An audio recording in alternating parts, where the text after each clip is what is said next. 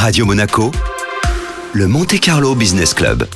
Et notre expert, comme euh, chaque semaine avec nous dans le Monte Carlo Business Club, Marco Lendi, ancien CEO de Texas Instruments et de Apple Monde, président de l'Institut Europia pour parler de l'économie digitale et de l'intelligence artificielle. Bonjour Marco. Bonjour Benjamin, merci de l'invitation encore. Alors, euh, on va parler cette fois-ci euh, de l'Europe qui est donc euh, très en retard en matière euh, d'intelligence artificielle et de big data. Oui, malheureusement, c'est comme ça. Et il y a plusieurs raisons pour lesquelles l'Europe est en retard. La première, c'est qu'il n'y a pas vraiment l'Europe. On a encore des pays qui cherchent de mettre de l'argent dans différents investissements, mais jamais ils seront capables d'arriver à mettre le niveau d'investissement que sont en train de mettre les Chinois ou les Américains. La coopération européenne n'existe pas. Si on veut récupérer ce retard, il faut coopérer.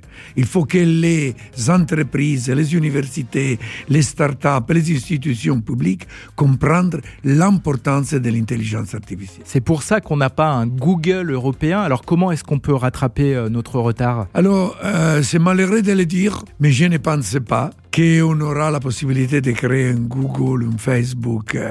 Je pense que les défis dans tout ce qui sont les grandes plateformes numériques pour l'entraînement, pour euh, la diffusion dans les réseaux sociaux est perdu. Est-ce que le RGPD est un obstacle? Non, il pourrait être vu comme un obstacle. Mais si on l'utilise bien et on fait vraiment une défense de nos données, parce qu'aujourd'hui, qu'est-ce qu'il se passe? Que nous, on donne ces données, les grands géants du web américain les, prennent, sont stockés euh, en Amérique, ils l'utilisent pour leur euh, activité et ils ne sont pas présents en Europe. Les RGPD devraient être utilisés par les Européennes pour avoir des plateformes qui soient RGPD compatibles. Et la semaine prochaine, eh bien, on va parler euh, de la Chine qui est le nouveau champion du digital et de l'intelligence artificielle. qui va certainement à mettre encore plus de peur et de pression sur l'Europe